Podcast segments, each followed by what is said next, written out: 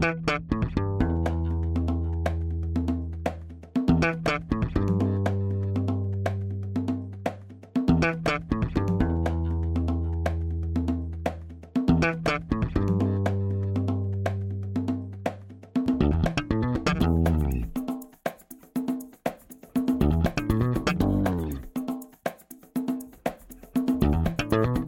Este é o Tapa da Mão Invisível, podcast destinado àqueles que querem ouvir ideias que abalam sociedades e que não são ditas na mídia tradicional. Bem-vindo, Paulo Fux.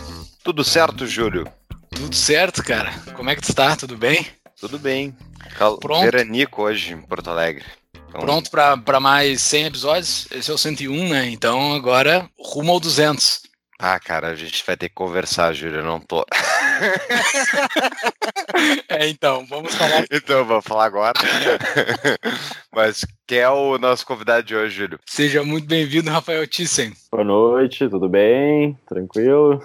Tudo certo. Estás falando de Porto Alegre aí junto do Paulo Fux, né? Estamos todos durante a pandemia. Daqui a muitos anos as pessoas vão ouvir, vão saber que a gente está falando durante a pandemia. Estamos falando com um médico. Eu já vou passar o teu currículo aqui para a galera, mas Antes da gente falar sobre a pauta que a gente vai falar, como está sendo para um médico durante a pandemia? Tá todo mundo fazendo consulta grátis sempre que te encontra? Mais ou menos, é, é, bem comum, assim. Só que a, até a, a, própria pandemia fez um boom da telemedicina, né? E existem muitos colegas que acabaram indo para essa área de forma mais profissional. Eu, como estou, digamos, na linha de frente, eu trabalho muito, né? Então até eu, eu, me tornei até um pouco menos acessível, digamos assim, porque eu estou sempre no hospital, sempre funcionando. Então as pessoas me procuram mais para dúvidas concretas, bem objetivas, assim. Mas eu tenho colegas que estão fazendo só isso praticamente, né? Sério? Não... Uhum. É, era proibido antes na telemedicina, foi passado. Foi uma das poucas coisas que liberalizou durante a pandemia, foi isso. Isso. É, já vinha num processo de liberalização, né? Mas aí a, é a velha história, a realidade se impondo sobre a lei, né? Aí, tipo, eu disse, tá, deu, não tem o que fazer, deixa não tem que fazer. telemedicina. Então, tem um amigo. Mas te, que... mandar, te mandar uma mensagem no WhatsApp assim: Ô cara, eu tô com 38 de febre. Isso é ah. uma consulta? Isso é uma consulta? Sim, sim. Bastante. É, na verdade eu faço. Eu, geralmente daí é mais para conhecidos próximos, assim, né? Sim. Mas é muito comum, se tornou comum durante a pandemia, alguns colegas começarem a atender pessoas, vou te indicar o meu médico, meu, sei lá, meu cardiologista, Sim. e ele tá ajudando quem tá com sintomas. E aí as pessoas foram ficando profissionais, assim, né? Profissionalizou a consultinha, né? Então, mas eu, sim, certamente, toda hora o pessoal perguntava, bah, tô com isso, tô com aquilo, o que é que tu acha? E a medicação, tomo cloroquina, não tomo cloroquina? a gente já vai falar sobre isso mais pra frente. Isso. Guarda aí, pessoal. Vamos apresentar então o nosso convidado, Paulo. Toca a ficha. Nosso convidado, já falei aqui, Rafael Thyssen, médico formado pela Universidade Federal do Rio Grande do Sul em 2006, coordenador da emergência adulto do Hospital da Restinga. O Hospital da Restinga é o da Zona Sul de Porto Alegre, mais conhecido como Porto Alegre do Sul, de tão longe que é a Zona Sul de Porto Alegre. É longe mesmo? É, é longe, né? Ou é. Ou é, é inclusive, inclusive, o nome completo é Hospital da Restinga e Extremo Sul. É ah, Extremo boa. Sul. Porque é longe, sim. Mas eu acostumei, né? Tudo na vida a gente se acostuma, né? Mas é longe. É longe. Beleza. A Restinga fica passando a Zona Sul de Porto Alegre, Isso. quem não conhece. Não é na Zona Sul, é passando. Depois tem a Restinga daí. É. Exatamente. Belém Novo, então, é, é Chuí, praticamente. Hum. Belém Novo é um, é, é um tapa. É, Restinga depois. Então tá, Fux, vamos começar o nosso episódio, mas antes disso, vamos para os nossos recados únicos e iniciais. Momento, recadinhos únicos e iniciais.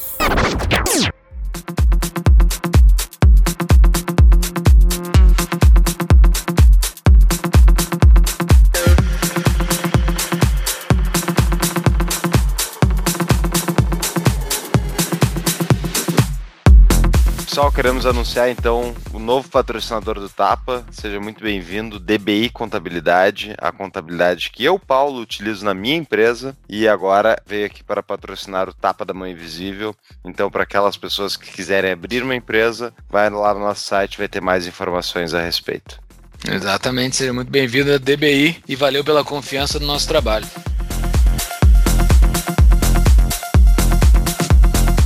Então, Júlio, vamos para os nossos recados iniciais.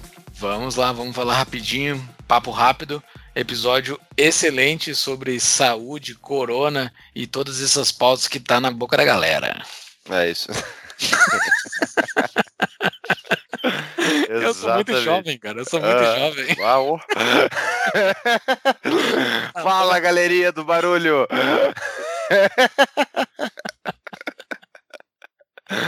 uh, muito bom mesmo. O Thyssen fala muito bem. Eu acho que ele trouxe aí uma visão de um técnico da área, mas ao mesmo tempo um cara alinhado ideologicamente conosco. Assim como era o Zimmerman também, diga-se passagem, o Hinning, né? A gente pode ser acusado aí de ter uma preferência por médicos ANCAP ou quase. Exatamente. Uh... Foi uma boa discussão e uma boa análise, eu acho, sobre o SUS e a coletivização da saúde pública. Exatamente. E nessa, e nessa tomada de decisão do Corona aí também, que tá todo mundo ouvindo falar nisso, né? Porque se a gente fizesse um episódio sobre isso fora de uma pandemia, vários temas não estarão, não estavam na boca do povo, que nem agora estão, né? Tu tá, tu vê esses termos em todos os, os, os lugares que tu assiste. Então é interessante fazer esse episódio nesse exato momento. Ficou muito bom. Ouçam e assistam. E quem curte o nosso projeto, pessoal, contribua para a manutenção dele. Entre no nosso apoia-se, apoia.se barra tapa da mãe invisível. Lá tem as formas para contribuir para a continuidade do nosso projeto. Entre lá e apoie. Fora isso, temos os links dos nossos patrocinadores no site. E atenção, a gente agora tem no site, na parte dos patrocinadores, tem uma entrevista, pelo menos um deles já está no ar e o outro vai subir. Até provavelmente até sair esse episódio já vai estar no ar também. que é um vídeo onde a gente entrevista um dos sócios da Mutual e depois tem um vídeo onde a gente entrevista um dos sócios da CapTable e da CapRate e a gente apresenta a empresa em detalhes. Então, para as pessoas que querem conhecer mais sobre esses projetos legais, fica o convite. Vai ter o da DBI também mais para frente. Fora isso, Amazon. Né? Queremos agradecer. Tem muita gente lendo os livros que o Tapa recomenda, entrando pelos nossos links, né? E, enfim, lendo seus outros livros, entrando pelos links do, do Tapa no nosso site para comprar livros da Amazon. Então, muito obrigado. E quem tem curiosidade, quer comprar livro novo aí, entre pelos links do nosso show notes ou da livraria. E na livraria, né, Júlio, tem a indicação por nível de graduação de dificuldade, o livro recomendado. E lá no nosso site, tapadomainvisível.com.br, tem tudo sobre o Tapa da Mão Invisível. Tem a livraria que o Paulo já falou, tem os artigos publicados, tem como se cadastrar nos nossos canais de WhatsApp, Telegram, as show notes de todos os episódios e como se cadastrar no seu e-mail para receber as novidades do Tapa da Mão Invisível. Tá tudo lá, é só entrar e as nossas redes sociais, né? Nos procurem nas redes sociais, Instagram, Facebook, Twitter e YouTube. Uh, nos sigam lá. Quem está nos acompanhando no YouTube, dê o like aqui embaixo, nos sigam. Quem está nos ouvindo, vai lá no YouTube e nos siga também. Era isso? Muito bem, pessoal. Muito obrigado. Voltamos ao episódio, né, Júlio? Voltamos.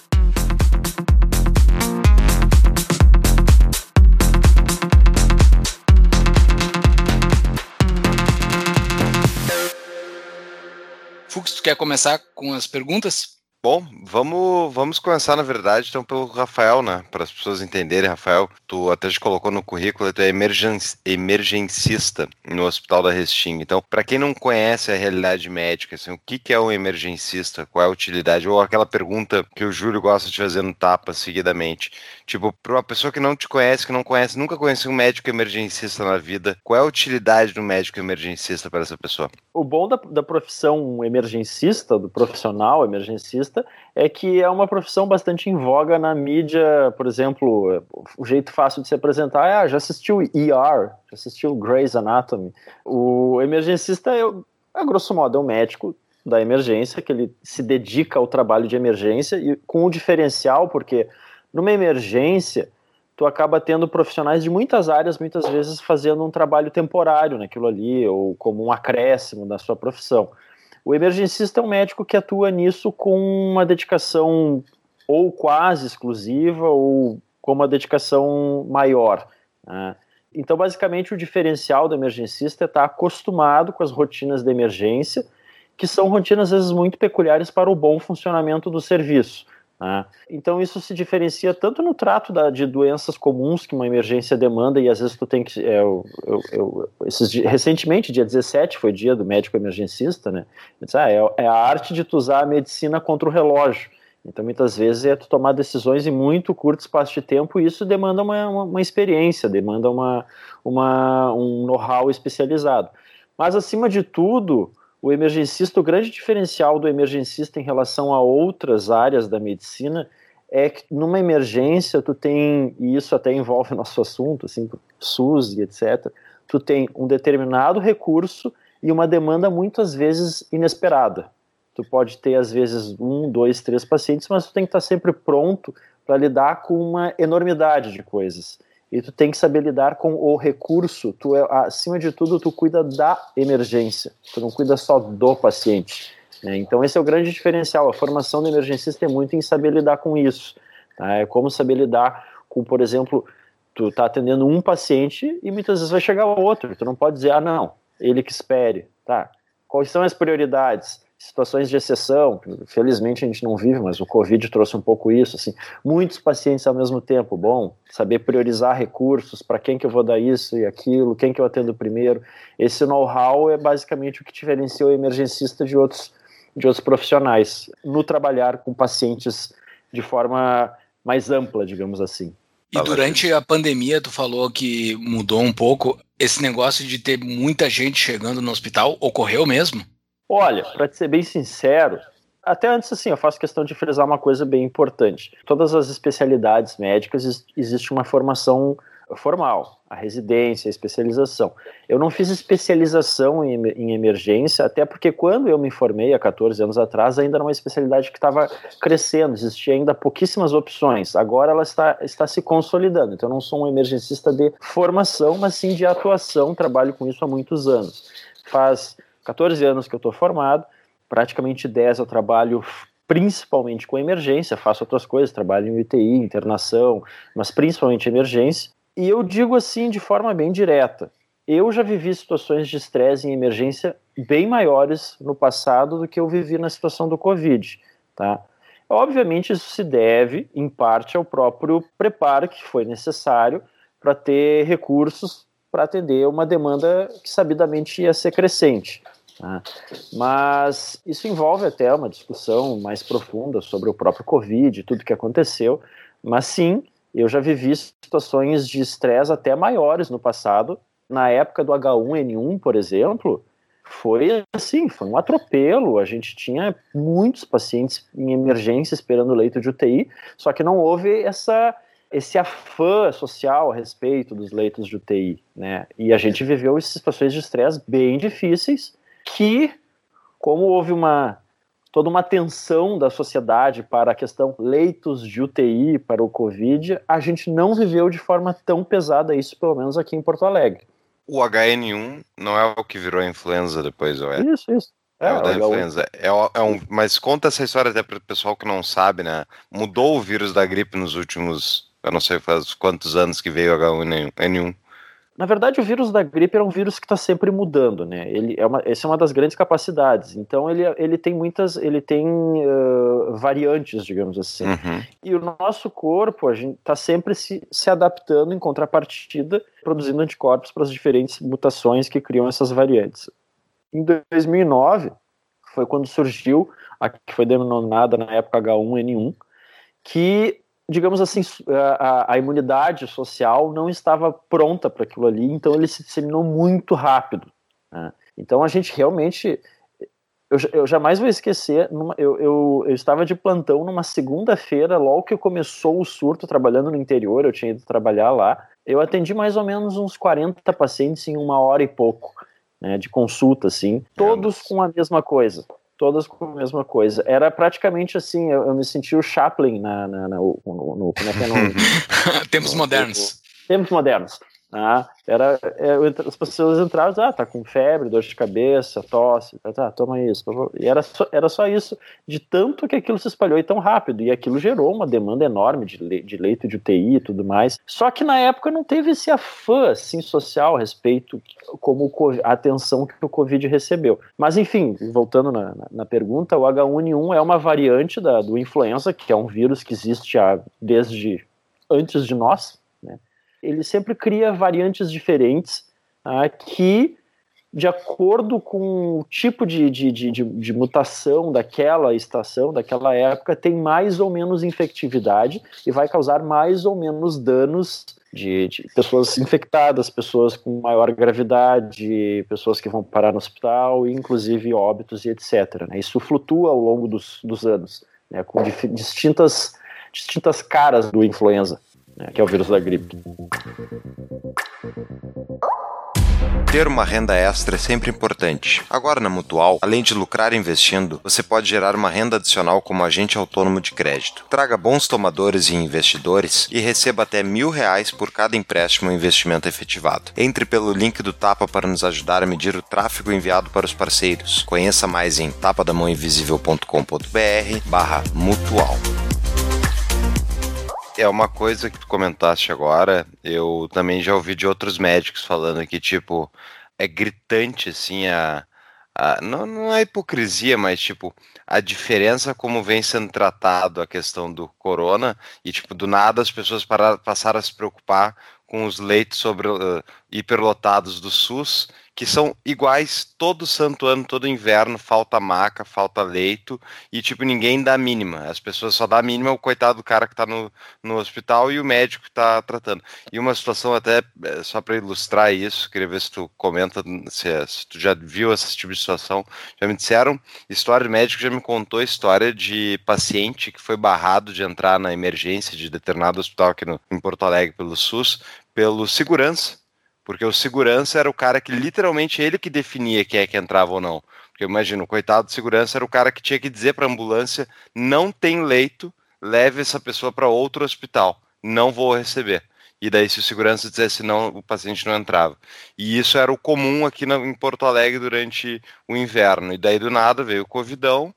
E agora, bom, agora todo mundo se preocupa com leitos, né? Não que não devesse se preocupar, mas o que, que tu acha de toda a situação? É por aí mesmo? Não, com certeza. Isso é, é a nossa rotina, sempre foi, né? É um sistema bastante sobrecarregado, com muitos problemas na linha de frente. Tá? A emergência, é, existe uma frase que, eu, que é famosa, mas não tem uma autoria, diz, ah, a emergência é o para-choque do sistema. Tá? Porque o que, que acontece? Pega um determinado paciente que tem uma, um tumor pequeno numa, num órgão qualquer, muitas vezes o sistema não comporta, dá uma, dá uma assistência adequada primária, secundária, e quando ele estiver muito grave, ele vai parar na emergência. E quando ele chega na emergência, tu já não está em mais aquela situação, tipo, tu, envolve problemas éticos em várias escalas, inclusive da ética médica, tu não pode negar atendimento para pacientes que estejam, por exemplo, em sofrimento ou em clara, claro risco de vida. Então, a emergência sempre tem uma porta aberta para pacientes muito graves, e aí vem essa, isso que o, que o Fux colocou, sim, tu acaba muitas vezes tendo uma, demandas que tu não consegue suprir com o resto do sistema que são barradas na emergência. Isso é crônico, é crônico do sistema. O que aconteceu agora com o Covid é que, bom, quem me acompanha, meus, meus amigos mais próximos, assim, eu comecei a postar sobre o Covid lá em fevereiro ainda, né? E eu postei muita coisa.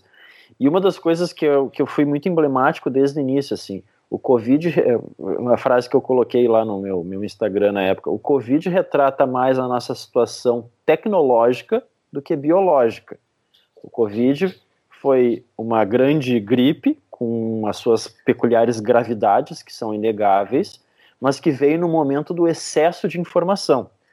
Então as pessoas acompanham em tempo real tudo o que acontece, e as pessoas elas estão extremamente preocupadas com essas demandas e isso fez com que praticamente o Covid se tornasse a única prioridade de todas as pautas em todas as instâncias, das empresas, dos gestores públicos, de qualquer coisa. Todo mundo deu uma atenção absurdamente diferenciada para isso, que não dava para outras coisas que deram no, no ou, outros quadros de saúde que, da, que deram no passado.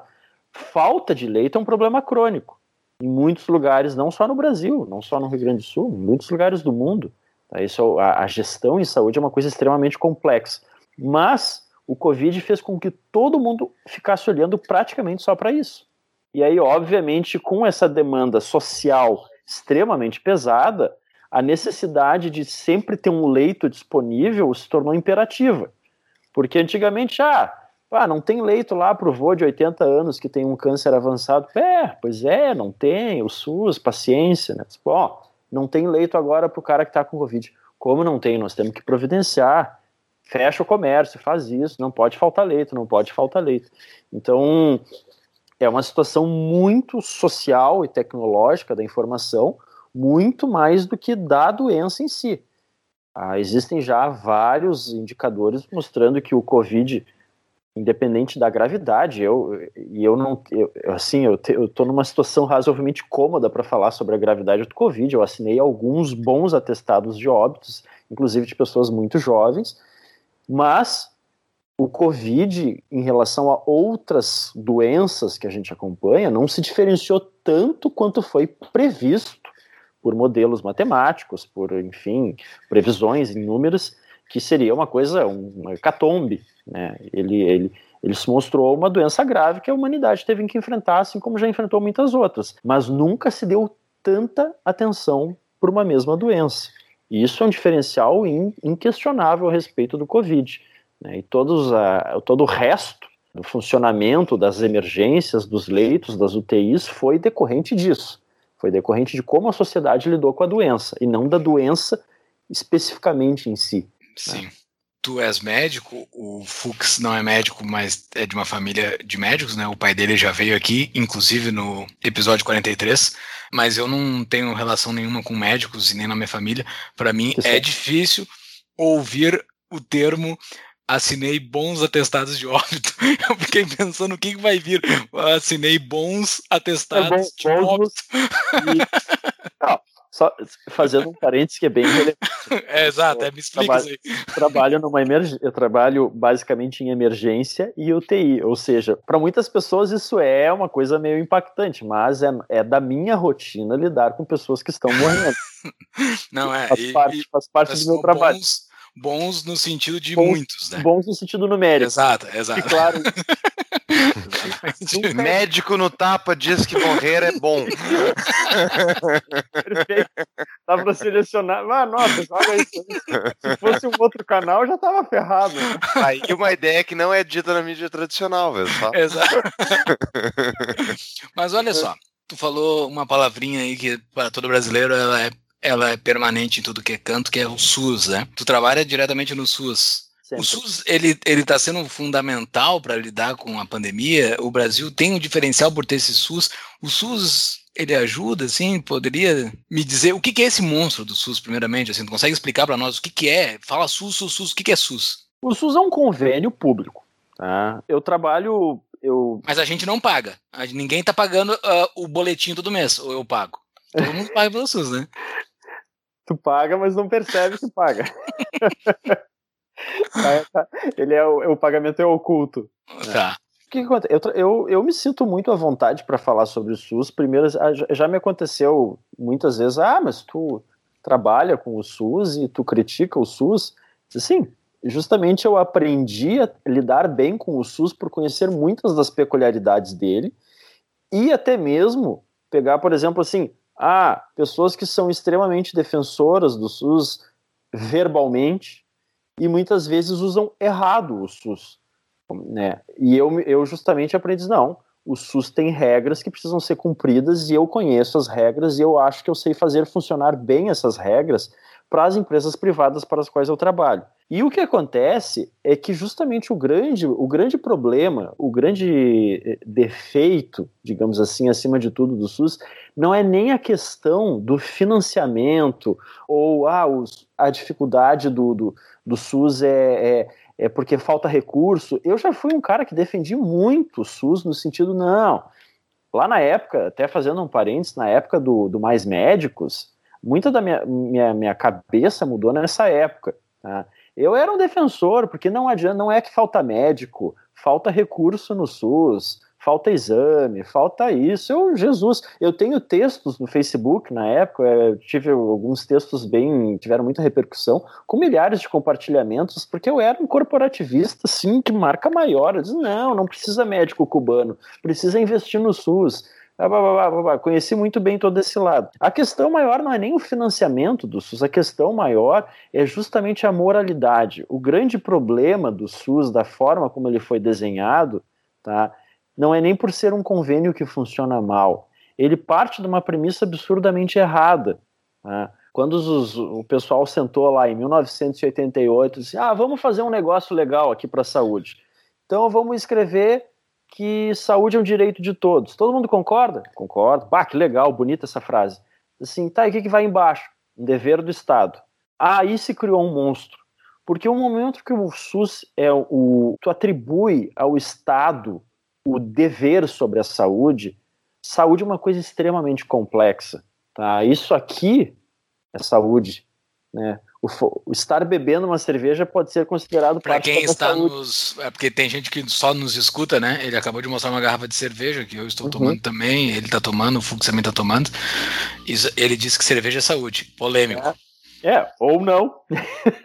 Inclusive, uhum. existe, existem, é bem controverso, existem estudos mostrando que doses pequenas de álcool pode ser benéfico para a saúde cardiovascular, existem estudos mostrando que qualquer dose de álcool pode diminuir, aumentar a mortalidade no longo prazo. Isso é super controverso. Mas aí, aí que está o grande questão, por exemplo, pega realmente, por exemplo, a cerveja, uma garrafa de cerveja por dia, faz bem ou faz mal para a saúde? Bom, isso é uma ciência extremamente complexa. O problema que tu disse lá atrás é que é dever do Estado cuidar da tua saúde. E aí o Estado tem que se preocupar com o que tu vai beber. Porque é ele que tem que cuidar de ti. Então, o problema maior do SUS é que ele cria um imbróglio a respeito do comportamento das pessoas, porque qualquer coisa que a gente faz, quando a gente dá uma caminhada em casa, caminha quatro passos, a gente está arriscando se machucar. Então, por exemplo. As leis de trânsito são por causa do SUS. As leis de trânsito, o que tu come, o que tu faz, o que tu deixa de fazer. O grande problema do SUS é a respeito de a obrigatoriedade do Estado ser extremamente paternalista e cuidar da vida das pessoas e impedir que o sistema funcione de uma forma um pouco mais direcionada para quem realmente precisa. Tá? E aí que mora, por exemplo, uma coisa que eu sou um grande, eu, eu sempre gosto de bater muito nessa tecla, que é, ah, se tu é crítico do SUS, então tu não quer que pessoas carentes tenham atendimentos. Não, pelo contrário, é, até estou afirmando o contrário. O jeito que o SUS é desenhado faz com que recursos que poderiam ser direcionados para pessoas que realmente precisam, e esses recursos muitas vezes estão, por mais que eu não quero nem entrar no mérito do imposto e de, de como é tirado esse dinheiro das pessoas, mas estou pegando assim, esse, o, o dinheiro está ali, tá? Mas a forma como o SUS é gerido faz com que muitas vezes o dinheiro seja mal alocado pela obrigação que o Estado tem de atender todo mundo de forma igual. Eu sempre gosto de, de jogar com, com, quando esse assunto surge, de jogar moralmente com as pessoas assim, ah, tu tem um leito de UTI. Ah, já que o assunto é Covid, tu tem lá um leito de UTI. Tu tem duas situações, tá? Tu tem um, aquele mesmo leito de UTI e tu tem um paciente. Tu tem uma pessoa de 20 anos que tem um tumor diagnosticado recentemente, precisa fazer uma grande cirurgia, e tu tem um cara que acabou de roubar um carro e tomou dois tiros. Ah, para quem que tu dá esse leito? É. Aí, aí diz, pô, mas que difícil. É. Não, esse dilema ético é complexo. Só que o problema é o seguinte, eu não estou nem querendo tirar o mérito de tu atender ou não a pessoa que, por exemplo, que roubou um carro e que está uma necessidade de um atendimento. A questão é que se tu perguntar para as pessoas, elas vão fazer uma escolha. Se tu perguntar individualmente para cada um, cada um dos brasileiros que está contribuindo para aquele recurso ali, diz assim, tu tem que decidir agora para quem vai tu dar, vai tu dar teu recurso. Não importa nem qual é a resposta individual, a gente supõe a resposta da maioria das pessoas. O problema é que o Estado acaba tendo que direcionar muito dinheiro para pessoas que não valorizam, entre aspas, esse dinheiro. Então, por exemplo, tem pessoas que têm a necessidade de tratar determinadas doenças e não podem arcar com aquilo ali, tá? Elas não recebem o recurso adequado que poderiam receber porque o Estado muitas vezes tem que estar alocando recursos em pessoas que não tratam bem aquele recurso, pessoas que, por exemplo, é, é inegável tu questionar, pô, a pessoa tem uma doença pulmonar e continua fumando, o, o, o cara tem problema de fígado e continua bebendo, a pessoa tem problema cardiovascular e não cuida do peso, da cuida da dieta, e o Estado tem que dar o dinheiro igual para todo mundo tem que dar recurso igual para todo mundo. As é pessoas justo. literalmente não têm skin in the game, né? literalmente, assim, eles não, não têm.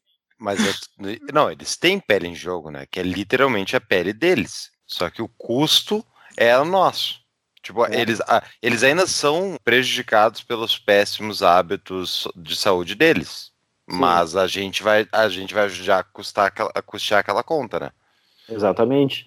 E eu, nesse ponto, para mim, é o grande dilema moral do SUS. Assim, eu não acho, e, e, por mais que eu trabalhe com o SUS, eu não tenho problema nenhum com isso, eu não acho correto a gente alocar recursos para pessoas que muitas vezes. Eu, eu, dou um exemplo, assim, que eu, eu, em alguns pacientes chegam numa emergência, e isso é super comum, mas em qualquer nível, posto de saúde vai ver isso, chegam numa emergência, muitas vezes com uma demanda extremamente cara Uh, pacientes que estão lá com necessidade de exames e internação em UTI, já não sei o quê, de uma doença que tem tratamento e eles não fizeram. O, tra o tratamento é de graça. Por Sim. exemplo, eu vou dar um exemplo bem concreto: HIV. Tá? O Brasil é conhecidíssimo por ser um país que trata muito bem HIV em saúde pública. Tá? Isso, isso é, por exemplo, um dos méritos do SUS. Aí tu pega, hoje em dia, HIV, ninguém, praticamente ninguém mais morre de HIV. Os tratamentos são tão eficazes que as pessoas têm vida normal, tem pessoas circulando na nossa volta que a gente nem sonha que tem HIV. Só que se tu não tratar, a evolução natural é tu pegar infecções, infecções e morrer. E aí, às vezes, os pacientes chegam numa emergência com uma infecção que está extremamente avançada, que o tratamento foi oferecido inúmeras vezes e ele não fez. Pô, é justo a gente alocar uma enormidade de recursos para esse paciente e tirar esse recurso de muitas pessoas, de pessoas que às vezes estão lá esperando meses para conseguir uma quimioterapia de um câncer que elas realmente não têm como tratar sozinhas. Essa distribuição acaba sendo extremamente injusta, ao meu ver, no momento que o Estado se coloca como responsável pela saúde de todos. E a saúde, nesse momento, é uma coisa extremamente complexa, é isso que eu falei. Saúde não é simplesmente remédio. Saúde é o que tu faz quando bota o pé na rua, saúde é o que tu faz em casa, o que tu faz no teu quarto, que, saúde é full time saúde, né? Então o Estado ele se torna na prática responsável por praticamente tudo que tu faz e tipo assim, ah, tu não cuidou da tua saúde, ok, mas o Estado tem ainda a obrigação de cuidar de ti, né? Porque ele era uhum. responsável por ti o tempo todo. Ele não tem o direito. Tá, mas daí a solução para isso então é acabar com o SUS, é pelo fim do SUS. Ah, daí é um, é um, é um, Na prática, isso não tem nem, nem tem muita solução, né? Porque Sim, exato. Está tá na Constituição, é o artigo 5 isso vai estar tá lá para sempre. Vai estar tá lá assim, para sempre. Se tu tivesse alguma alternativa, se tu pudesse fazer isso, seria uma solução de uma saúde privada? 100%, 100 privada? Ah, sim. Não, a minha solução é, teórica, moral, sim. Tá? Só que na prática, o que, por exemplo, o que, que eu faço e que é o grande paradoxo, daí entrando no, no, no, paradoxo financeiro prático do SUS. O SUS, ele tem esse conceito de, ah, de saúde pública, etc., blá, blá, blá, mas ele, o alicerce do funcionamento do SUS são instituições privadas, porque sem instituições privadas o SUS não funcionaria. Né?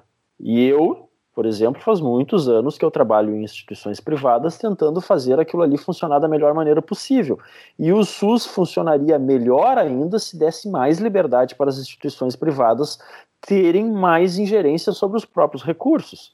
O SUS ele fica muito engessado nessas muitas vezes moralidades, que são os lastros legais que criam não, não pode isso, não pode aquilo, e as empresas privadas que poderiam just, muitas vezes inovar e criar mais recursos, fazer os, o sistema muitas vezes ser mais barato, ser mais produtivo, ser mais eficiente, ficam engessados muitas vezes por uma série de normativas, que aí a gente não está nem falando mais da a Constituição está lá, mas ela pode ser interpretada pelos gestores, digamos assim, né? Então poderia criar facilidades para as empresas privadas poderem trabalhar em cima disso. E essas facilidades são difíceis.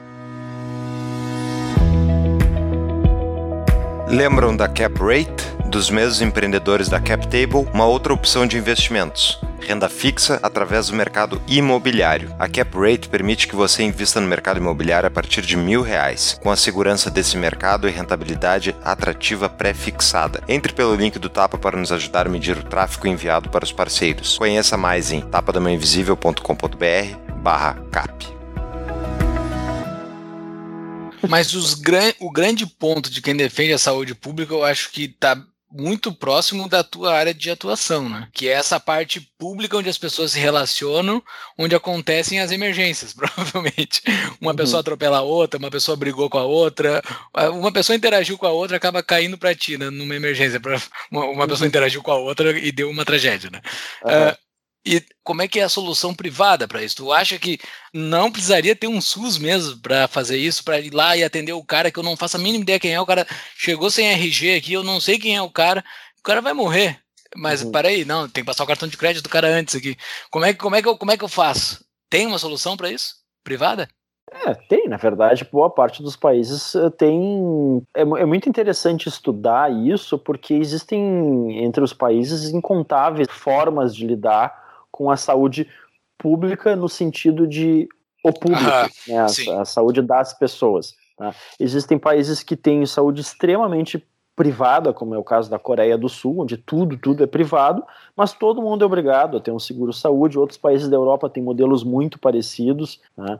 O que a gente nota, assim, é que quanto mais estatizado, Quanto mais o governo tem ingerência, mais engessados são os processos, maiores são as dificuldades de se criar soluções inovadoras. Tá?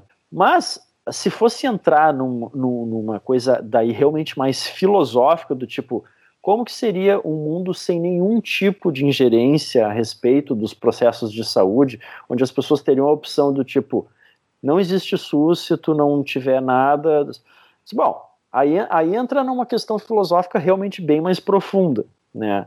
Porque eu, eu, eu justamente eu parto do seguinte princípio: a nossa expectativa de vida ela vem crescendo de forma assustadora desde lá dos primórdios do Homo sapiens, do Australopithecus, paulatinamente ao longo de muitos e muitos séculos e absurdamente ao longo dos últimos dois séculos.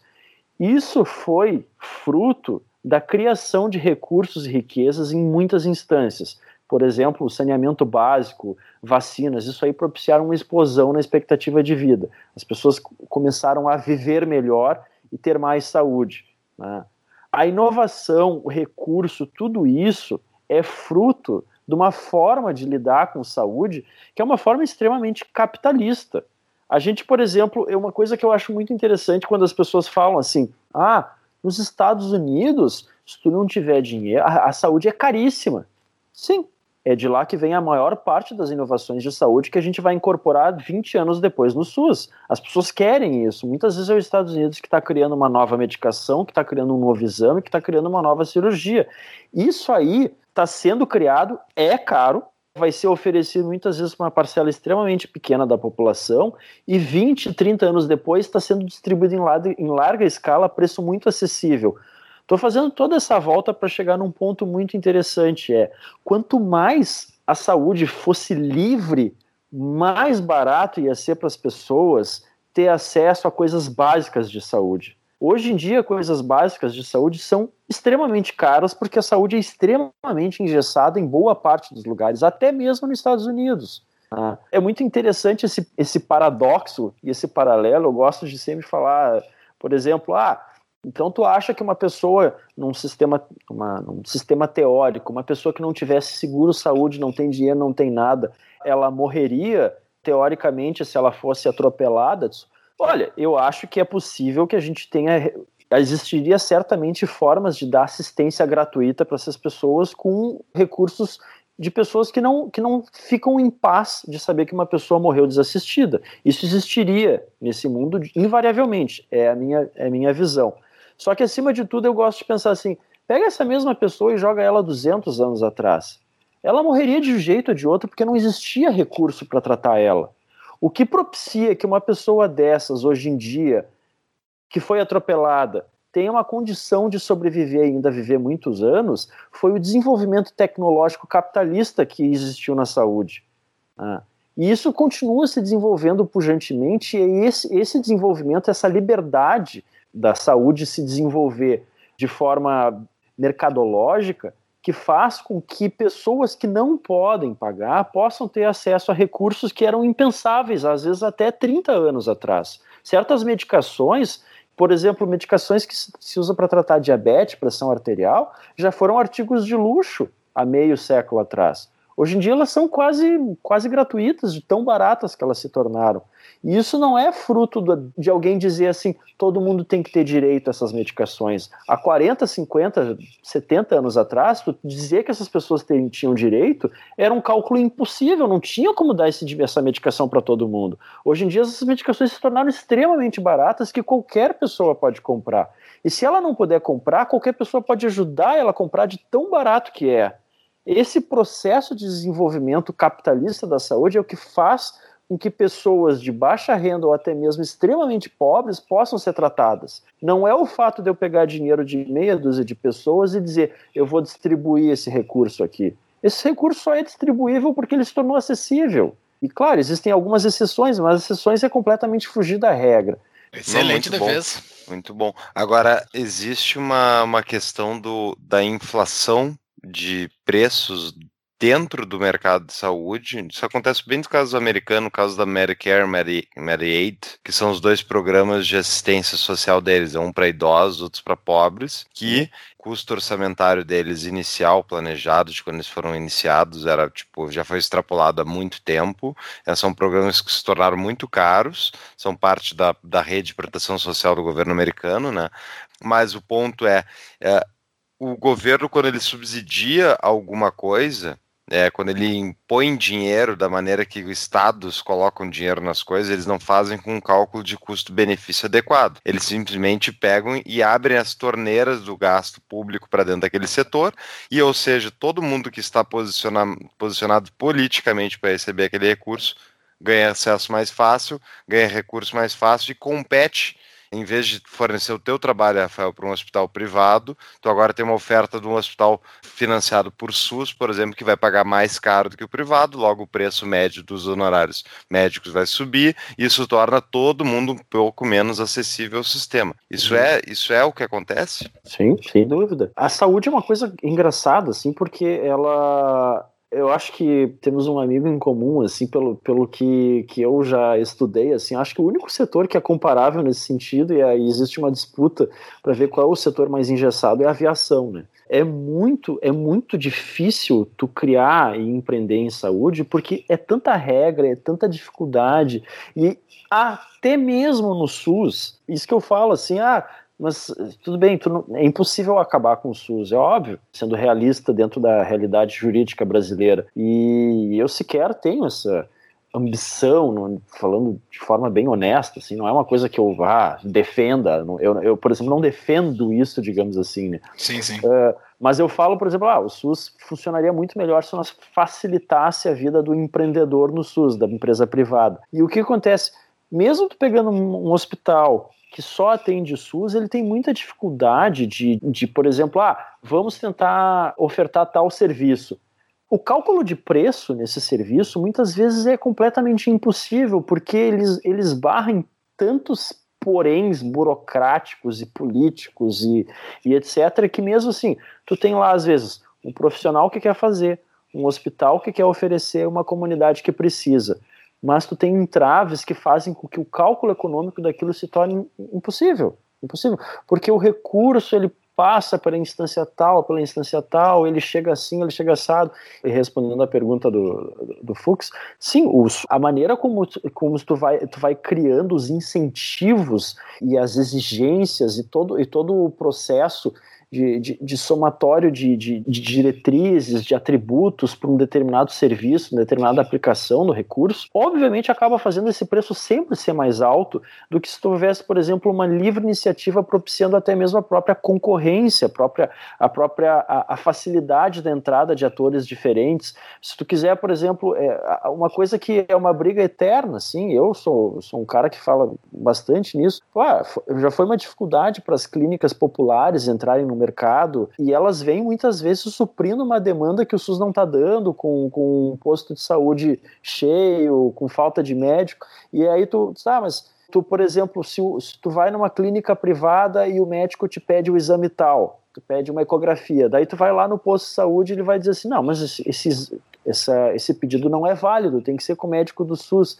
Poxa, mas tu está criando uma dificuldade por um, uma, uma solução que o sistema privado deu ele facilitou, ele, eu, era difícil conseguir a consulta e a requisição, o cara foi lá e conseguiu, mas tu não consegue fazer com que essa pessoa, por exemplo, e aí tu tem lá uma entidade privada querendo fornecer aquele exame, querendo fornecer uma solução, e o sistema engessado não permitindo, então faz com que o acesso e o custo desse exame, dessa consulta se torne mais caro, ao invés de ser barateado pela facilidade da entrada de atores do sistema.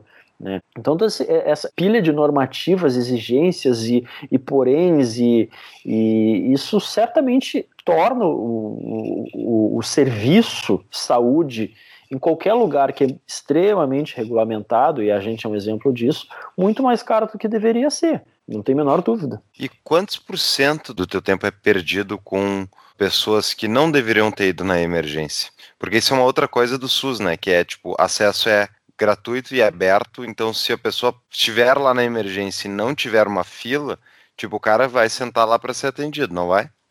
Sim, sem dúvida. É, assim, hoje em dia tu tem os sistemas de triagem um pouquinho melhor, assim, na, nos, nos, hospitais, nos pronto-atendimentos. A gente tenta, por exemplo, na, na, no Hospital da Restinga, triar os pacientes de acordo com gravidade, mas tu não pode negar atendimento para as pessoas. Então, se a pessoa ficar lá, ela em algum momento precisa ser atendida. Tá? E o que a gente entende que dentro da, do funcionamento do hospital e do sistema faz parte. Mas, justamente, o, os hospitais, os pronto-atendimentos, eles acabam muitas vezes sendo, sim, a válvula de escape do sistema para pessoas que não deveriam estar ali que deveriam ter sido atendidas na rede básica, que deveriam ter recebido uma atenção que muitas vezes não está sendo suprida adequadamente pela rede básica e pelos outros, pelos outros agentes do sistema. E dá para estimar, assim, eu profissionalmente, a minha, minha atuação médica direta é com pacientes mais graves, que inegavelmente são sempre pacientes que deveriam estar ali. Mas certamente existe uma demanda que dá para estimar aí tranquilamente em 20, 30% de pessoas que acabam indo buscar a rede de urgências e emergências por demandas que deveriam ter sido atendidas em outros locais. Parte por elas mesmas, porque o que acontece, o paciente muitas vezes ele vai numa, ah, ele, ele acha que ele está com uma infecção urinária, né? ou ele acha que ele está com uma, uma coisa no pulmão, e ele acha que ele precisa fazer um raio-x, então ele vai no pronto atendimento porque ele quer fazer isso na hora. Ele não quer ir na consulta e aí o médico pede o exame, daí ele vai lá fazer o exame. Só que isso, tipo assim, o sistema não está montado para isso. Isso acaba sendo um pequeno abuso, mesmo que inconsciente. Tipo assim, o sistema está montado para oferecer raio-x para o paciente que precisa fazer na hora porque ele está mal, né? Então as pessoas muitas vezes têm, têm um percentual de culpa, entre aspas, de pacientes que, que procuram os recursos de urgência e emergência porque sabem que aquilo ali é tudo mais ágil que no sistema e um percentual de culpa do próprio sistema que muitas vezes não consegue suprir adequadamente. Também se o paciente vai com uma tosse para consultar no posto de saúde, o médico pede o exame vai demorar 10 dias, bom, complicado, né? Ficar 10 dias com uma tosse esperando, né? Isso é um exame que deve ser feito no, no dia para o outro. O cara sai dali, já vai fazer o exame, volta no dia seguinte, dois dias, e às vezes o sistema não consegue suprir essa demanda e esses pacientes acabam sobrecarregando o sistema de saúde de urgências e emergências. Eu não tenho esse número assim pronto, mas eu chuto aí alguma coisa próxima a 20, 30%. Sim. Nós temos as perguntas dos nossos patrões. Temos três perguntas para ti. Momento patrão pergunta. Dois deles são médicos. Eu não sei a especialidade deles, mas eu sei que eles são médicos. Primeiro, vamos voltar pro Coronga. Estamos em setembro de 2020. Não se fala de outra coisa a não ser do Coronga. Marco Victor Hermeto fez a pergunta hum. padrão. Ele diz: É, vou mandar uma perguntinha padrão. Olha, olha, olha a perguntinha padrão dele. Vacina obrigatória e a visão libertária. Como controlar pandemia sem um Estado? Modelos de medicina privada no controle de epidemias. Ele fez um pool aqui entre libertarianismo e pandemia, né? Tu acha que, a, que a, existem soluções privadas para essa bomba que o mundo entrou? Ah, sem dúvida, as soluções são incontáveis, né? A questão é que justamente o, se parte de um princípio extremamente equivocado de que tu só pode, por exemplo, atuar numa situação de uma doença que está sendo amplamente disseminada em uma atuação central. Na verdade, isso por princípio já é errado. As pessoas vão buscar, por seus, pelos seus próprios interesses, as, as melhores soluções para evitarem que elas fiquem doentes e que aquela doença interfira na vida delas que significa, por exemplo, numa pandemia, que nem a gente está vivendo, interferir economicamente na vida delas. As pessoas não querem que o shopping esteja fechado, as pessoas não querem ficar doentes, não querem que a escola esteja fechada, que os restaurantes estejam fechados, que os, que os shoppings estejam fechados. Numa situação de ausência de entidade central, as pessoas invariavelmente iam buscar a solução mais inovadora e eficaz. E os diferentes lugares e entidades e, e empresas iam estar competindo entre si para buscar a solução mais adequada e rápida e eficiente e barata. Isso aconteceria num nível quase impensável para o modelo que a gente vive atualmente, porque atualmente a gente vive um modelo onde a saúde é centrada nos, nos entes principais dos estados, que seguem muito recomendações bem globais, digamos assim, muito baseadas na entidade global de saúde que é a OMS. Ou seja, todo mundo acaba falando a mesma língua porque se, se prega a ideia de que todo mundo tem que seguir mesmo, a mesma linha, o mesmo princípio. Enquanto se tu tivesse, por exemplo, numa situação hipotética, zero interferência centralizada, tu ia ter uma enormidade de pequenas localidades e, e empresas. Ah, pega uma determinada empresa muito grande e ela tem que pensar ela uma solução para os funcionários dela, porque ela não quer parar por causa da pandemia. Então ela ia estar tá pensando numa uma solução extremamente inovadora para tentar impedir que as pessoas, talvez, ah, pega uma empresa, sei lá, de tecnologia, ela não vai ela fazer, desenvolver a solução mas ela ia estar tá conversando talvez com mais duas, três empresas de tecnologia para contratar uma quarta empresa de saúde e desenvolver assim, olha, a gente precisa estudar isso contra o tempo para qual é a melhor solução. Iam tentar ali, pá, não, não saiu 100% como a gente gostaria, mas lá em outro lugar os caras já estão saindo com, olha, a gente fez tal coisa e os nossos funcionários aqui, Sim. ou nossos moradores, praticamente ninguém mais pegou. Aqui a gente vê isso ao acaso a gente vê isso sim, tipo, pá, tem tal país no mundo que não fez nada e está indo muito bem, ou que fez tal coisa e está indo muito bem. Mas é, uma, é, é, é, tudo fruto assim de, de, de, decisões centralizadas e muitas vezes equivocadas. Agora, se, se tu houvesse uma, um mar de, de, de cabeças pensando, tentando achar uma solução contra o tempo para isso, certamente é, essas soluções viriam de forma mais profícua. Não é necessário que exista uma entidade central determinando o que todo mundo tem que fazer. Pelo contrário, e nesse momento eu sou extremamente crítico. Eu escrevi recentemente, até no, no, no, postei lá, as pessoas nessa pandemia, os entes centrais, os gestores, queriam a mesma solução, e eu escrevi lá, para Nova York e para Anta Gorda. Queria a mesma solução uhum. para Londres e para Butiá entendeu? Antagorda é uma cidade no interior do Rio Grande do Sul, de fato existe esse nome. Exatamente. Dois irmãos, uh, São José do Norte. As pessoas Não, queriam mostardas, quê? mostardas, mostardas. São José do Norte faz parte da grande mostardas. Qual é a solução? Ó, a única, forma, a única coisa que tem que fazer é fechar tudo. Essa foi a solução universal se não existisse alguém de, de, determinando regras de cima para baixo, existiria uma enormidade de lugares dizendo: não acho que tem que fechar tudo, a gente vai testar, tentar manter aberto aqui. Nós vamos continuar funcionando e a gente vai usar máscara. No outro lugar não vai usar máscara. No outro lugar as pessoas vão mudar o horário. No outro, sabe? Funcionaria assim. E até que daqui a pouco as pessoas iam estar dizendo: "Tu viu que em tal lugar praticamente ninguém morreu?" E aí logo logo nessa concorrência, então nós vamos copiar eles ia ser muito rápido esse processo. Né? Mas a sua tese é de que aconteceria a imunidade de rebanho. Porque qual é o, o risco aí? Seria fazendo a jogada do diabo aqui, né? Porque eu não sou confinamentista. Mas vamos lá. Claro. Uh, se a pessoa está indo numa loja, essa loja não está exigindo máscara e a outra exige tal, enfim, a pessoa está transmitindo o vírus sem saber, ela não está colocando os outros em riscos e é tipo e a externalidade negativa nesse caso. Ah, então, aí entra. Só que o grande ponto é que entra uma, um certo conflito de teorias e, e, e, e, de momentos, digamos assim. Porque uma coisa é a gente falar a respeito do que realmente acontece no Covid, tá? A outra é a gente falar sobre como as pessoas reagiram e como o, grupos e, e, diferentes aglomerações, aglomeração não é uma palavra boa, né? Mas diferentes organizações de pessoas reagiriam diante de uma situação nova, tá? Porque basicamente o que aconteceu, o que aconteceu no Covid que a gente falou lá no início, foi tipo uma reação extremamente exacerbada das pessoas a uma informação nova que elas não sabiam como lidar. Né? Por que, que eu estou falando isso? Porque se a gente pegar, pegar a situação hipotética de uma loja, tá? tipo, ah, existe a pandemia, existe a loja, e não existe nenhuma entidade central determinando o que, que essa loja tem que fazer.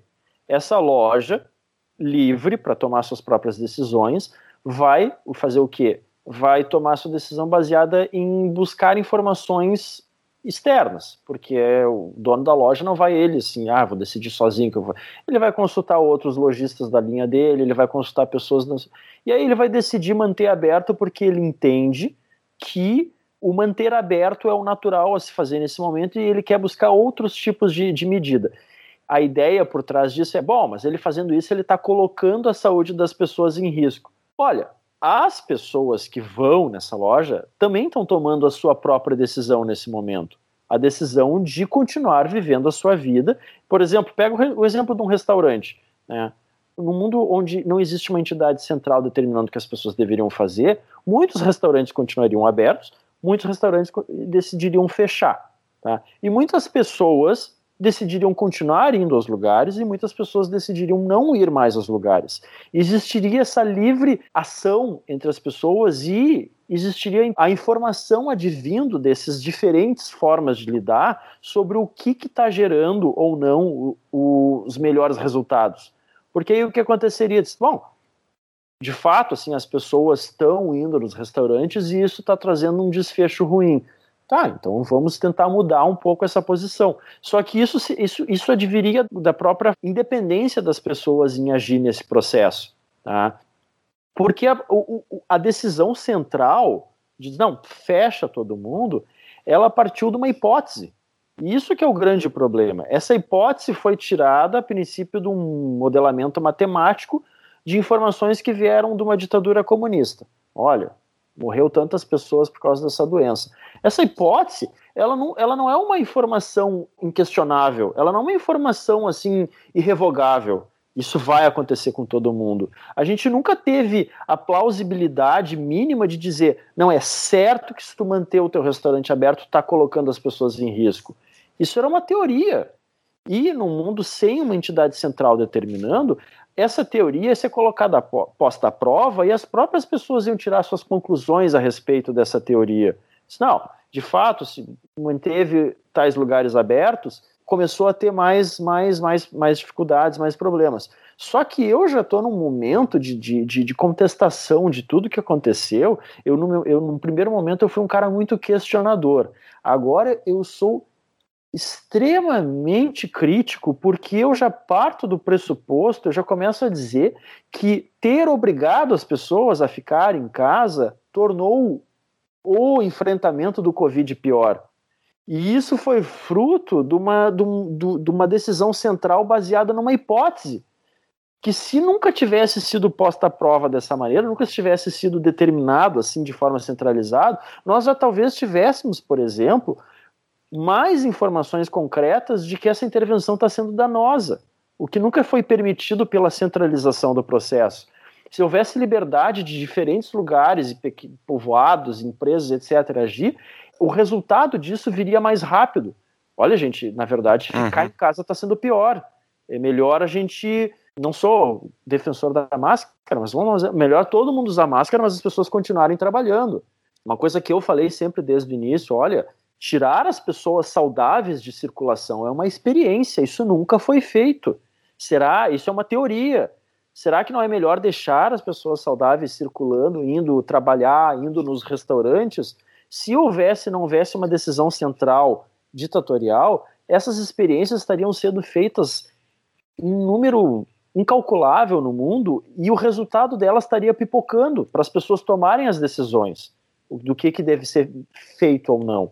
E isso não aconteceu, infelizmente. Infelizmente, a gente foi submetido a uma decisão central e teve que tirar os resultados por nós. E o bizarro é que, tipo, eu me lembro quando saiu, iniciou a pandemia lá com. Ah, na verdade, antes, antes de anunciarem a pandemia, eu vi fotos de Wuhan fechada e já começaram as matérias na mídia do Ocidente dizendo como a China tinha uma capacidade de reação melhor e que eles sairiam melhores do que nós, na, do que o Ocidente na, na no enfrentamento da, da doença, por causa da razão que eles podem confinar uma cidade inteira sem ter que pedir uhum. desculpas para ninguém. E daí depois, para minha surpresa, todo mundo no Ocidente foi confinado em casa por governos que agiram completamente fora da lei. É, tipo, inventaram prerrogativas que eles não tinham do que, que, eles podiam fazer e decretaram, decretaram uma coisa em cima da outra, nos proibindo de sair. Então, foi muito bizarro que para mim pareceu assim, tipo, eles olharam para a China, se os políticos olharam, a mídia olhou, assim, bah, parece que funciona isso. E tipo, e nós viramos, viramos o, o gigantesco experimento. É, o que aconteceu foi um experimento baseado numa, numa ditadura. Tá, ponto. Mais nada. Não é existiu em momento algum um embasamento histórico, um embasamento científico claro. O que existiu foi um experimento de uma ditadura e modelamentos matemáticos. Eu, hoje em dia, eu já, felizmente, eu já acho que já estou num ponto em que eu converso com alguns colegas sobre isso, colegas de faculdades. Olha, se fosse por modelamento matemático, se fosse com base em modelos, modelos matemáticos, eu já era para estar tá muito rico de criptomoedas. Tá? Os, as criptomoedas e as ações em geral me ensinaram que modelos matemáticos são uma grande bobagem, porque modelos matemáticos eles pegam meia dúzia de variáveis e tentam calcular uma hipótese adiante lá, tentam calcular uma pre, prever um determinado resultado e se esquecem que existem infinitas variáveis sobre aquilo ali. Né? E a gente pegou os modelos matemáticos extremamente apocalípticos que nunca tiveram um embasamento científico inquestionável pegamos um modelo de, de intervenção de uma ditadura, entregamos para políticos e dissemos: façam, façam o que vocês quiserem com a gente.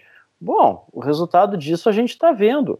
Os danos já são, a essa altura do campeonato, já são quase inquestionáveis os que os danos superam. É, eu estou falando só aqui dos para-efeitos, para-efeito econômico, para-efeito, por exemplo, na saúde por outras doenças que a gente já está começando a ver. Tem gente que está meio ano com câncer em casa crescendo, que deveria ter já operado, feito químio, não fez. Todos esses parefeitos. Fora o parefeito de tu dizer para uma pessoa ficar meio ano dentro de casa. Gente, isso, isso é extremamente antinatural. As pessoas estão enlouquecendo, as pessoas estão comendo mal, sedentárias, além da hipótese que começa a se tornar cada vez mais plausível aí da vitamina D, que é uma coisa que está vindo com muita força que começou lá em abril e está vindo com muita força, ou seja, no momento que a gente obrigou as pessoas a ficar em casa sem ver a luz do sol, bom, a gente tem um hormônio endógeno, um hormônio nosso, que ele é responsável por muito mais coisas do que a gente sequer imagina, que nós estamos condenando as pessoas a ficar com doses muito baixas desse hormônio circulando. E está cada vez se mostrando mais claro que ele pode ter um, uma interferência absurdamente alta, e talvez a mais alta de todas, no vírus que a gente está querendo combater com fazer as pessoas ficarem em casa. Ou seja, a gente pegou uma experiência de uma ditadura, modelos matemáticos, que são uma coisa né, super questionável, misturou as duas coisas e fez uma, a maior experiência humana moderna. Uhum. Meio ano de pessoas enfiadas em casa. É incrível, né? É como se não, é como se tivessem consequências não intencionais dessas decisões todas. Quem é que poderia imaginar isso? Ah, Exatamente. E, mas assim, a China, eu acho que a China fez certinho, né? Porque ela não está sofrendo com isso, pouca gente morreu lá na China. A gente fez o que a China mandou fazer. Eu acho que a gente só não soube executar o que a China mandou fazer. Será que não foi isso, Tissem? Olha, o mais, o mais engraçado dessa história toda é que a China tem hoje, se tu olhar lá no World Data, lá, 4 mil e. Exato. É, ah, só o Rio Grande do Sul está indo para 4.500, tá? E o mundo está chegando em um milhão de óbitos. Cara, a China, ela propagandeou uma intervenção que ela, se fosse ainda mais rigoroso, lockdown propriamente dito é tentar evitar que aquilo saia de uma ou entre de uma determinada região. Talvez o único exemplo no mundo, no planeta, de um lockdown fora da China razoavelmente bem sucedido é Nova Zelândia, que vive hoje um estado de exceção militar, de controle militar das fronteiras e entrando numa recessão econômica ferrada, porque basicamente faz meio ano que ninguém entra, ninguém sai. Então eles vivem numa bolha. O Covid eles está extremamente controlado porque eles simplesmente não se misturam mais com o resto do mundo. Mas fora isso, esse conceito de fazer as pessoas não sair de casa é, é uma coisa meio assim uma teoria muito abstrata. O, o que a China fez foi tentar impedir que a doença saísse daquele lugar. O não sair de casa fazia parte do processo, mas ela bloqueou a entrada e saída das fronteiras. E ela fez isso de forma cirúrgica. Nós vamos fazer isso por um tempo. Foram lá, construíram um hospital de campanha deles lá com mil leitos, aquela coisa cinematográfica. O mundo inteiro achou maravilha, nós precisamos fazer o mesmo. E aí, a China acostumada a fazer imitação barata das coisas do Ocidente, foi a nossa vez de fazer isso. A gente fez uma imitação barata do modelo chinês, que é o que, por exemplo, a Inglaterra está fazendo hoje, entrando de novo em lockdown. É incrível. Uma coisa que não tem mais menor. Como é que pode? Não, tipo, é... os casos aumentaram, mas tipo, as mortes são estáveis, né? E tipo, os caras estão é, é, novo. É o pavor, é o pavor político. É o... E existe, tem até. Agora eu não vou lembrar agora, mas eu li um texto muito legal sobre a administração, que é. O Júlio, acho que até eu cheguei a mandar isso no nosso grupo lá, sobre o. Tem uma coisa, um viés, que eu não vou me lembrar o nome, mas é o viés da. Já que eu comecei, eu vou até o fim. Tá? Uhum, então, tipo uhum. assim, os políticos do mundo inteiro estão nisso, eles não têm mais como voltar atrás e. Gente, na verdade, isso aí foi uma grande merda. Os caras disseram não, lockdown é o que vai salvar vidas. Um monte de gente morreu. O que, que eles dizem? é que vocês não estão fazendo direito o lockdown. Não é que a minha, a minha preposição está errada. Tá, e, e olha só, mas os casos continuam crescendo, como a Inglaterra, tem cada vez. Ah, então a gente tem que fazer de novo isso, porque eu estava certo desde o início. Ou seja, tu não tem mais como chegar e dizer para a sociedade, gente, desculpa, perdão, na verdade, isso nunca fez sentido. A Suécia lá que não fez está vivendo um, está em outro mundo já e, e não, na verdade, esse, o lockdown é o certo e se e os casos estão subindo é porque vocês, a população, é que estão errados. Vocês não fazem o lockdown direito, vocês não ficam em casa direito. É muito bom, né? Eu queria poder fazer isso. Exato, é. É muito fácil. Eu queria que, eu queria que, os, que os, os erros do meu trabalho eu pudesse sempre botar na, a culpar alguém. Não, ah. ou, tu seguir, ou tu seguir fazendo o mesmo erro e dizer que só não foi feito do jeito certo. Vamos seguir fazendo uma. É o socialismo, né? O socialismo isso. é assim. Ele só não, não, foi feito do jeito certo não, ainda. É, ele, ele, ele, não, não foi feito do jeito certo por causa dos outros, né? Porque exato, exato, bem, exato. Estou fazendo. Vocês não entenderam meu recado. Tem uma ah. outra pergunta de patrão aqui que tem a ver com esse nosso papo, que é o Felipe Castro. Ele perguntou se dá para quantificar se a máscara de fato está fazendo um efeito. Ah, o benefício eu, da máscara. Tá todo eu, mundo usando isso. Eu postei isso hoje até, inclusive, eu, eu falei sobre isso. Cara, eu. Ah, o que, que, eu vou dizer? Eu uso máscara porque tem que usar, né? Eu uso máscara primeiro, porque se tu, eh, se tu entrar num. num se tu experimenta entrar num Zafari sem máscara, eu tenho a impressão que tu vai evacuar o Zafari, assim, que vai entrar uma, uma, uma patrulha do BOP lá. Pra... O Zafari é um supermercado aí, pra quem não era organizado. É, High Society, né? High Society. É, o pão, é o pão de açúcar, é o pão de açúcar, pão de açúcar. do Brasil. Então a, a, a, máscara se tornou um item compulsório, assim, parece. Entrar de máscara parece que tem um furo na cara. Mas assim, a, a, a máscara ela tem uma falácia básica, e, e, eu acho. Eu, eu me tornei muito fã do, do, do Tegnell, que é o, digamos assim, é o, o mentor do modelo sueco porque ele é um cara que teve muito sangue frio para não baixar a cabeça e continuar mantendo a posição da, da, da, da, entidade de saúde. E casualmente, falando só um pouquinho parente sobre a Suécia, que é muito interessante, por que, que a Suécia conseguiu fazer o que a Suécia fez? É porque lá as entidades técnicas elas são independentes. Os políticos não mandam. O que, que aconteceu? Esse, eh, o Tegnell e a, e a entidade de, de, de vigilância sanitária, digamos, da Suécia, eles disseram: olha, baseado no que a gente conhece, no que a gente entende, o certo é isso, isso e aquilo outro. E as pessoas seguem isso. Não, o governo não tem como obrigar as pessoas a fazer alguma coisa baseada nos seus burocratas, como aconteceu no resto do mundo. O Ministério da Saúde é subordinado ao governo, o governo, se o Ministério da Saúde disser tem que fechar tudo, o governo manda fechar, que foi o que aconteceu, por exemplo, em Porto Alegre. Né? Na Suécia Sim. não tem isso. A Suécia existe uma, é um órgão técnico muito independente e as pessoas simplesmente, oh, tá, então tá, se não é para fechar tudo e se não é para usar máscara, a gente vai fazer isso. E o Tegnell, que é esse cara, ele, fala assim, a máscara, a frase dele, a máscara é uma, solu é um, uma solução simples para um problema complexo. Né? E a máscara, por exemplo, eu que sou um cara que trabalha em emergência, UTI, ela funciona muito bem para quando tu tem uma intervenção temporal que tu precisa se proteger.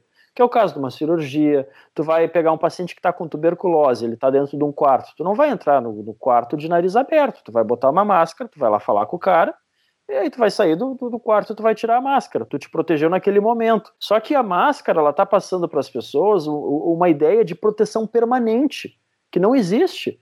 Se tu for pensar assim, ao longo de meio ano, que é o que está acontecendo com a máscara e o Covid, é impossível a pessoa não ter se exposto o suficiente, independente de quanto máscara ela usou. Ela pode usar cinco máscaras na cabeça. Né? Eu, eu fiz até hoje, eu, eu mandei para um amigo nosso ali, um, fiz um paralelo para tentar fazer um exemplo para as pessoas entenderem, que eu digo que a máscara é que nem um time jogando na retranca. Tá? Ele, um time jogando na retranca funciona por um tempo determinado. Ah, o time fez o gol e agora ele vai jogar o segundo tempo todo na retranca. Tu sabe, por exemplo, quando eu entro num quarto de um paciente com tuberculose e eu tô de máscara, eu sei que mesmo assim eu posso pegar tuberculose, mas eu tô diminuindo muito a minha chance naquele momento, naquela exposição. A mesma coisa assim, bom, se eu for jogar o segundo tempo retrancado, eu sei que eu posso tomar um gol, mas eu tô diminuindo a chance de tomar gol nesse momento. E eu estou fazendo uma aposta nesses 45 minutos, eu, talvez eu consiga segurar. Só que o que as pessoas estão fazendo, eu vou jogar 38 rodadas do Brasileirão retrancado. Espero não um gol. Gente, Tec assim, técnica longo... Celso Rotti. É, ao longo tempo é impossível tu manter essa tática. O Fux entende de futebol. O Fux é. entende. O Fux fala que não entende, mas ele entende. Essa, essa, a exposição somada, tipo assim, dia após dia, após dia, após dia, tu vai acabar entrando em contato com o vírus a máscara poderia até ter alguma validade se fosse num período curto de tempo, tipo as velhas e boas duas semanas. Assim, tá, por duas semanas todo mundo usa máscara, ok, acho até mais inteligível. Mas as pessoas estabeleceram a essa altura do campeonato a máscara como uma coisa permanente, o que não faz o menor sentido. A própria OMS, que foi a grande defensora das duas semanas, achatamento da curva, já está tentando convencer as pessoas de que o vírus veio para ficar, de que ele é sazonal, ou seja, não faz sentido. Então nós estamos falando de um vírus sazonal que a gente vai usar máscara para sempre, se protegendo exatamente do que? Se ele vai estar tá sempre ali, entendeu? Ele vai circular. A questão maior é que as pessoas acham que, tipo assim, se eu ficar com máscara o tempo inteiro, o vírus nunca vai entrar em mim. E isso não acontece. Eu diminuo. Naquele dia, eu diminuo a chance de ele entrar. No dia seguinte, eu diminuo. No dia seguinte, só que ao longo de muitos e muitos e muitos dias somados, eu, essa, essa proteção ela praticamente se, se extinguiu. Então a máscara se tornou uma coisa assim. Hoje, hoje eu até escrevi um negócio assim: a, a máscara oferece 10% de proteção racional e 90% de proteção irracional. Que é exatamente o que as pessoas precisam na pandemia, entendeu? Então. Um alívio emocional, né? Agora vamos para próximo, o, o próximo, a próxima batalha: vacinas. E agora? Porque, olha, eu me surpreendo, me surpreendo que eu, Júlio, não sei o teu caso, Rafael, mas nós acreditamos no libertarianismo por um aspecto ético, moral, de que a gente não tem o direito de impor as nossas escolhas sobre a vida alheia. E eu vi liberal defendendo que tem que vacinar obrigatoriamente as pessoas, alegando externalidades me caíram os butiás do bolso, que é uma expressão gaudéria, mas é, é impressionante. Tu acha que tem algum sentido isso? Tipo, mesmo que vacina seja necessário vacinar 100% dos indivíduos numa sociedade para garantir e que o vírus seja contido, tu acha que esse é o caminho? Ah, eu acho que assim como a gente pode, por exemplo, numa situação hipotética de uma ilha onde tem uma mulher e 100 homens e a gente quer que as pessoas, que aquela ilha seja repro, que as pessoas né, venham próximas gerações, que essa mulher seja obrigada a ter relações com esses homens, né? É o mesmo princípio, assim, tipo, o princípio ético de que tu tem a, a possibilidade de obrigar uma pessoa a fazer algo que ela não quer, porque tu tem um propósito maior por trás disso. Eticamente falando, tu obrigar uma pessoa a ser vacinada é, ao meu ver, algo até nem questionável, é inadmissível. Tá? E aí, só que ainda por cima, além disso, o ponto racional, médico, técnico é: se tu quer obrigar uma pessoa a tomar a vacina, então tu está questionando a validade da própria vacina. Ponto. Eu acho que, por exemplo, e olha, eu falo, por exemplo, nessas histórias assim, ah, leito de UTI, leito de UTI, etc. Gente, leito de UTI é uma das coisas que modifica muito pouco a expectativa de vida de uma população, tá? Muito pouco. Porque leito de UTI é uma coisa que tu dá para pessoas que estão numa situação crítica de saúde, tá? O que, que modifica muito a expectativa de vida da população? Saneamento básico, né, blá, blá, blá, etc vacinas. As vacinas são uma das maiores intervenções que a humanidade já inventou, porque o que acontece? Em quem que funciona muito bem a vacina? Em criança, tá? Porque tu está falando, por exemplo, de tu vacinar um bebê e impedir que ele morra com seis meses, para ele viver 80 anos. Ah, tu, tu tá dando um salto de qualidade de vida nessas pessoas. Só que mesmo eu entendendo que boa parte das vacinas, principalmente as vacinas tradicionais, polio, sarampo, todas essas vacinas, elas são extremamente benéficas para quem é vacinado e para a sociedade. Só que mesmo assim, elas funcionam muito bem. Se determinada pessoa não quiser ser vacinada, ela está incorrendo em risco para ela e o filho dela, por exemplo, se não quiser fazer a vacina do sarampo. Mas quem faz a vacina do sarampo não pega. É uma raridade a pessoa fazer a vacina do sarampo e pegar. É uma raridade fazer a vacina. O raro do raro do raro, fazer a vacina da polio e pegar. Então aí as pessoas estão, por exemplo, dizendo: ah, não, todo mundo tem que fazer a vacina do Covid. Tá, é porque tu está afirmando que essa vacina provavelmente não funciona muito bem. A proteção social é uma coisa que tem que ser atingida naturalmente. O objetivo maior da vacina, em primeiro lugar, quem faz a vacina está fazendo para si. E é inegável isso.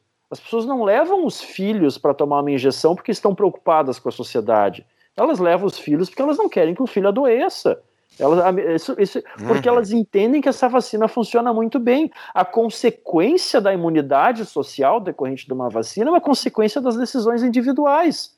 Ponto porque ela funciona muito bem. Quando a eficácia de uma vacina é condicionada à quantidade de pessoas que vai fazer, é porque simplesmente ela não deve ser feita, então. Ela é questionável, pronto, acabou. Não tem nem o que discutir. Você está me dizendo que essa vacina funciona em 50% dos casos, então eu não vou fazer, ponto. Sim, mas e, e, e só pra... é impressionante as pessoas acharem que uma coisa que funciona, as pessoas não vão querer fazer. Se funciona, se é, uma, é, é, tipo, não fazem jeito, tem que obrigar as pessoas a fazer. Não, se as pessoas, se é uma vacina que está comprovada, tipo, é, é, quando, quando me falaram esse exemplo, ah, tem que vacinar assim. Mas, meu querido, se fosse o governo da Dilma Rousseff ainda e a vacina fosse cubana, tu ainda ia defender que ela fosse mandatória? A vacina russa lá, que é? ninguém sabe direito de onde é que veio. Tiraram lá de, de, de, de da Sibéria, vacina.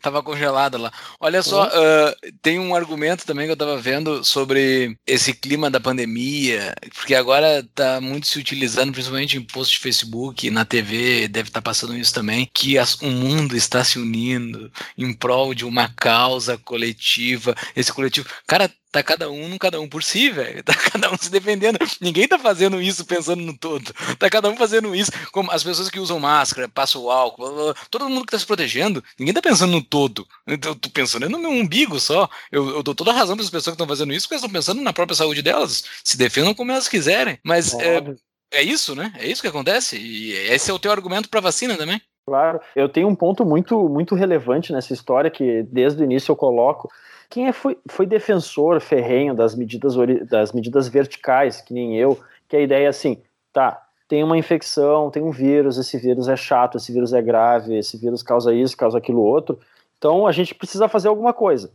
As medidas verticais, elas são dependentes das atitudes das pessoas, por exemplo, os, os lugares, os, as empresas, as próprias pessoas vão fazer coisas para tentar diminuir, que foi muito que se baseou o modelo sueco.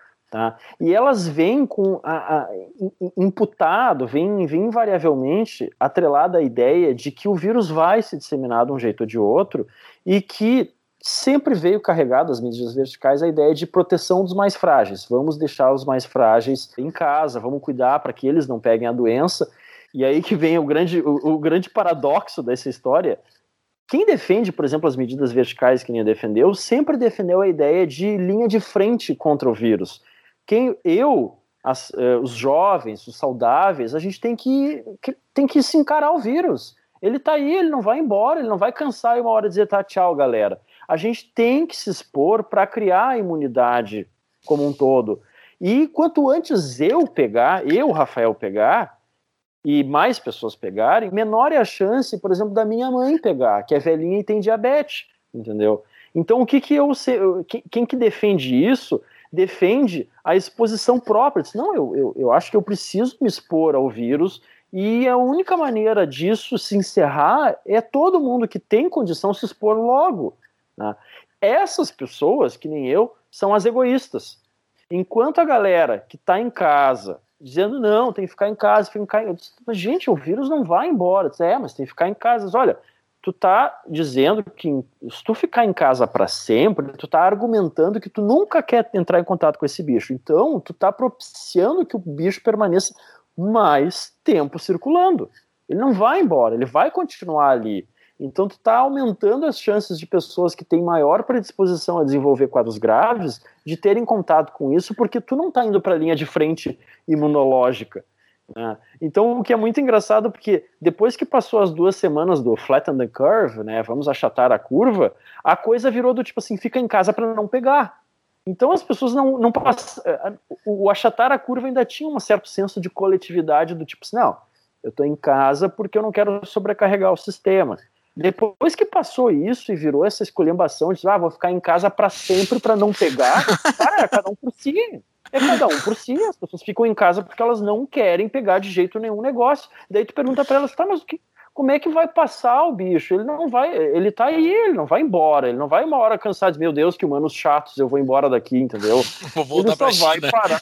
é, ele só vai se estabilizar quando uma percentual significativa da população entrar em contato com ele, que é o que aconteceu em alguns lugares e vai acontecer, por exemplo, começa a acontecer aqui no estado. E pessoas que disseram desde o início, não, quanto antes os saudáveis, jovens entrarem em contato, melhor para a sociedade são os egoístas. E as pessoas que ficaram em casa, em posição fetal embaixo da cama, são as altruístas que estão preocupadas com o Covid, entendeu? É o paradoxo do cada um por si. Excelente, cara. Que papo. Acho que a gente passou por tudo, passamos, a gente cumpriu toda a nossa pauta. Eu só fiquei pro fim para uma pergunta de um patrão, que é um outro colega teu, é médico, uh, eu também não sei qual é a especialidade dele. Ele falou: faz essa pergunta se vocês conseguirem fazer essa pergunta. Eu falei, cara, a gente a gente planejou que a gente ia beber durante o episódio. Eu vou fazer ela lá no fim para ver se a gente vai conseguir entrar no clima dessa tua pergunta. Mas é uma pergunta que é só uma provocação dele, tá? Não é uma pergunta, porque uhum. se tu se atrever a responder ela, a gente, esse episódio vai durar cinco horas. Gostaria de saber o posicionamento dele em relação à nossa conversa que a gente teve no nosso grupo sobre aborto e a visão libertária. Fala aí, oh, o nome dele, eu esqueci de falar o nome do, do apoiador do, do, nosso patrão, é o Regis Rodrigues, que a gente conversou sobre aborto esse tempo no nosso grupo. Cara, a gente foi dias falando sobre aborto, foi bem divertida, foi bem legal a conversa, que se manteve num nível ótimo, assim. Mas. É. tu não precisa Meu responder, Deus, porque se tu responder, a gente vai, a gente vai longe aqui, né? Ah, eu geralmente uso isso quando é, para alguma coisa caricata, assim, tipo, tá, deu, galera, eu discuti, chega, não sei o quê. Tá, mas acho sobre o aborto. Daí não existe mais amigo, não existe mais nada, sai todo mundo não, não. Olha só, para finalizar, tem uma dica de livro aí pro pessoal que está nos ouvindo. Chaves, como dizia meu velho avô, se quiser chegar a ser alguém, devore os livros. Quê? Que devore os livros.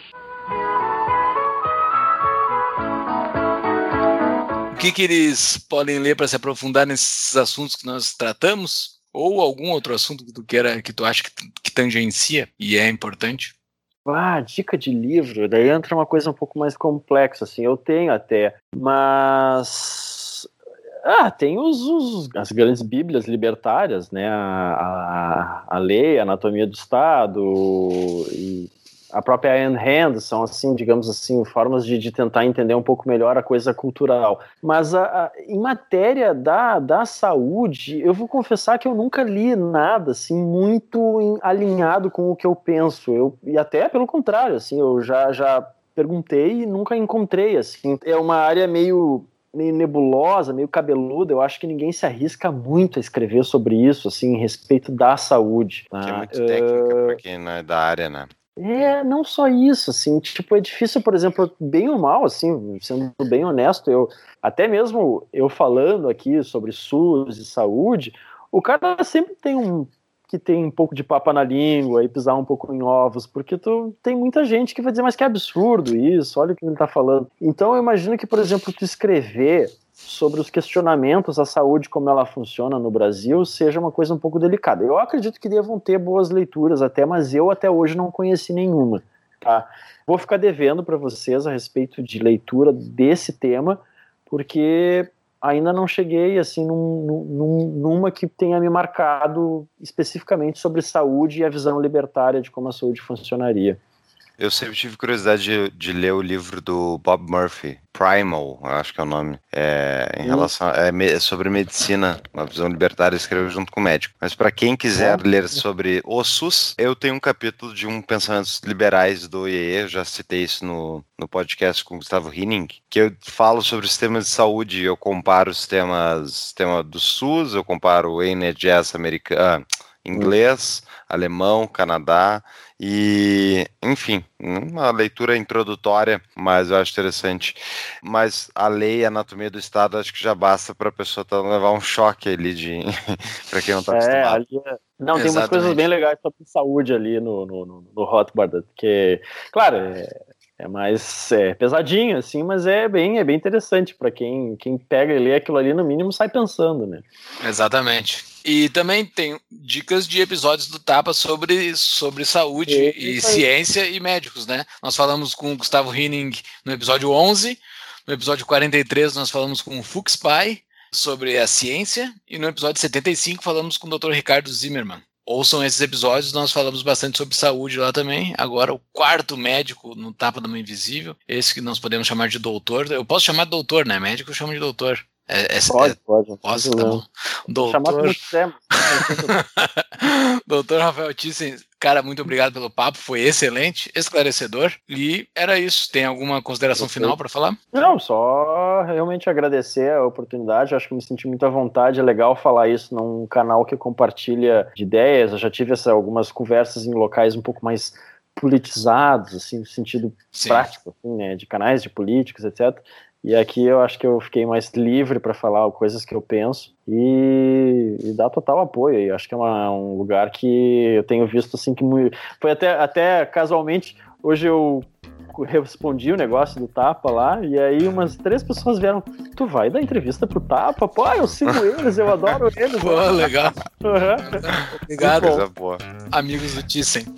Rafael, muito obrigado, adorei o papo, e é isso aí, pessoas. Vamos, vamos ouvir os nossos médicos libertários aí. Ah, só mais uma outra, o último recado. O Thyssen citou durante o episódio várias vezes: ah, o meu post, ah, o meu post, o meu post. Ah, o, isso. A, o link para as redes sociais dele estarão lá no nosso show notes no nosso site, né? Então, que é o Facebook, né? Que é onde tu publica todas as tuas ideias, estão todas lá, né? Uhum. Então tá, está lá, estará lá o link para o Facebook do Thyssen. Falou, pessoal, muito obrigado. Valeu, gurizada. Obrigado, tchau, tchau. Valeu, abraço.